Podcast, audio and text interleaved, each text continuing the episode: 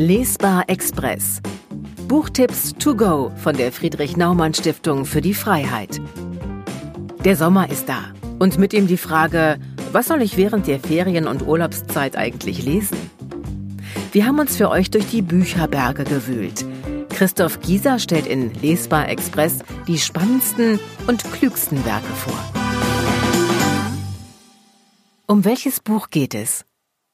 Terror gegen Juden wie antisemitische Gewalt erstarkt und der Staat versagt von Ronen Steinke ist Anfang Juli im Berlin Verlag erschienen. Das Buch hat rund 250 Seiten. Alleine 90 Seiten nimmt allerdings schon die Chronik der dokumentierten antisemitischen Übergriffe in Deutschland, von Grabschändungen bis zu Terroranschlägen, seit 1945 ein. Auch ansonsten lässt sich eines ganz sicher sagen, da hat jemand äußerst akribisch gearbeitet. Schwer lesbar wird das Buch dadurch allerdings nicht. Steinke hat eine Art zu schreiben, die es einfach macht, den Menschen näher zu kommen, die er beschreibt. Wie lautet die zentrale These? Die These des Buches kann man vielleicht so zusammenfassen.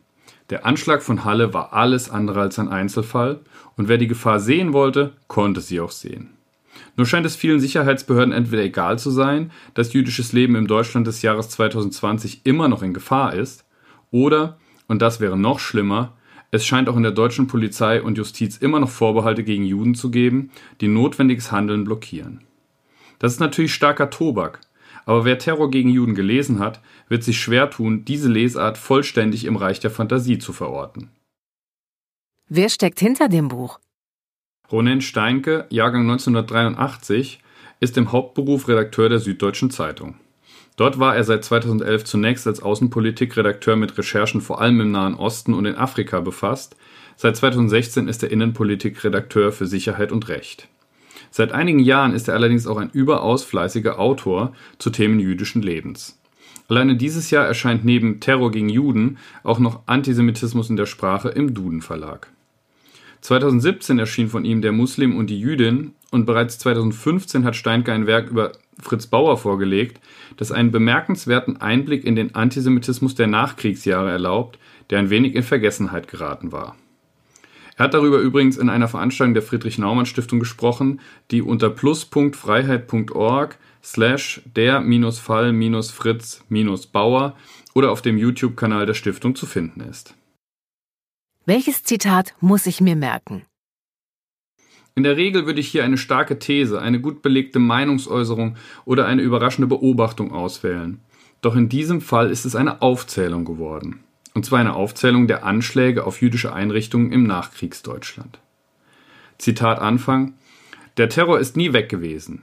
Kurz vor dem Münchner Brandanschlag gab es die Bombe im jüdischen Gemeindehaus in Berlin während der Gedenkfeier am 9. November 1969. Dann 1982 ebenfalls in Berlin die Bombe im jüdischen Restaurant Mifgash, die ein 14 Monate altes Mädchen tötete. 1988 die Autobombe, die vor dem neu eröffneten jüdischen Gemeindehaus in Frankfurt am Main explodierte. 1992 den Kopfschuss auf offener Straße, der eine 68-jährige jüdische Garderobiere tötete, die für den rechtsextremen Täter an ihrer KZ tätowierung erkennbar war.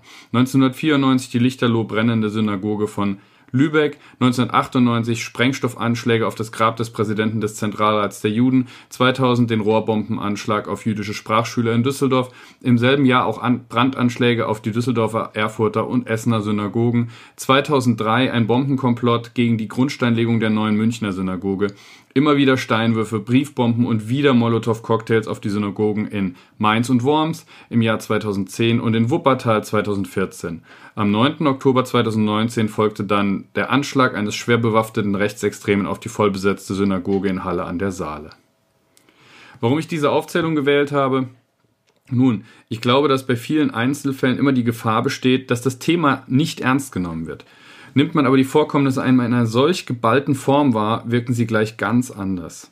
Man muss sich bewusst machen, dass viele der Anschläge noch aus einer Zeit stammen, in der kaum 50.000 Juden überhaupt in Deutschland lebten. Heute sind es gerade einmal 150.000. Und die täglichen Übergriffe sind in dieser Aufzählung nicht einmal angedeutet. Es ist nie leicht gewesen, in Deutschland Jude zu sein. Und das gilt leider auch heute noch. Wie lautet die liberale Botschaft? Steinke beschreibt eine große Anzahl von Anschlägen und gewalttätigen Übergriffen auf jüdische Menschen in Deutschland recht detailliert. An vielen Stellen erwähnte er Nebensätzen, dass die Überlebenden heute nicht mehr hier leben, sondern nach Amerika, Russland oder Israel ausgewandert sind. Es ist eine der Freiheiten unserer Zeit, dass jüdische Menschen nicht an einen Ort gefesselt sind, dass sie Fluchtorte haben. Noch vor 70, 80 Jahren sah das für viele Jüdinnen und Juden anders aus, wie wir alle wissen. Doch das ist nur eine halbe Freiheit. Eine ganze Freiheit wird daraus erst, wenn man auch frei entscheiden kann, dass man bleibt. Ein Mensch, der an dem Ort, an dem er lebt, Angst um sich und seine Familie, um seine Gesundheit oder gar sein Leben hat, ist niemals frei. Dafür zu sorgen, dass deutsche und europäische Jüdinnen und Juden in Zukunft diese Angst nicht mehr haben müssen und dass eine Auswanderung nur in Erwägung gezogen wird, weil man seinen Lebenstraum verfolgt und nicht, weil man hier um sein Leben fürchtet, ist eine wesentliche Aufgabe für eine liberale Gesellschaft, die ihre eigenen Überzeugungen und Werte ernst nimmt.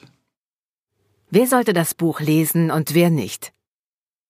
Terror gegen Juden ist ein Buch, das ich mir als Pflichtlektüre wünschen würde, und zwar weit über Schulen hinaus.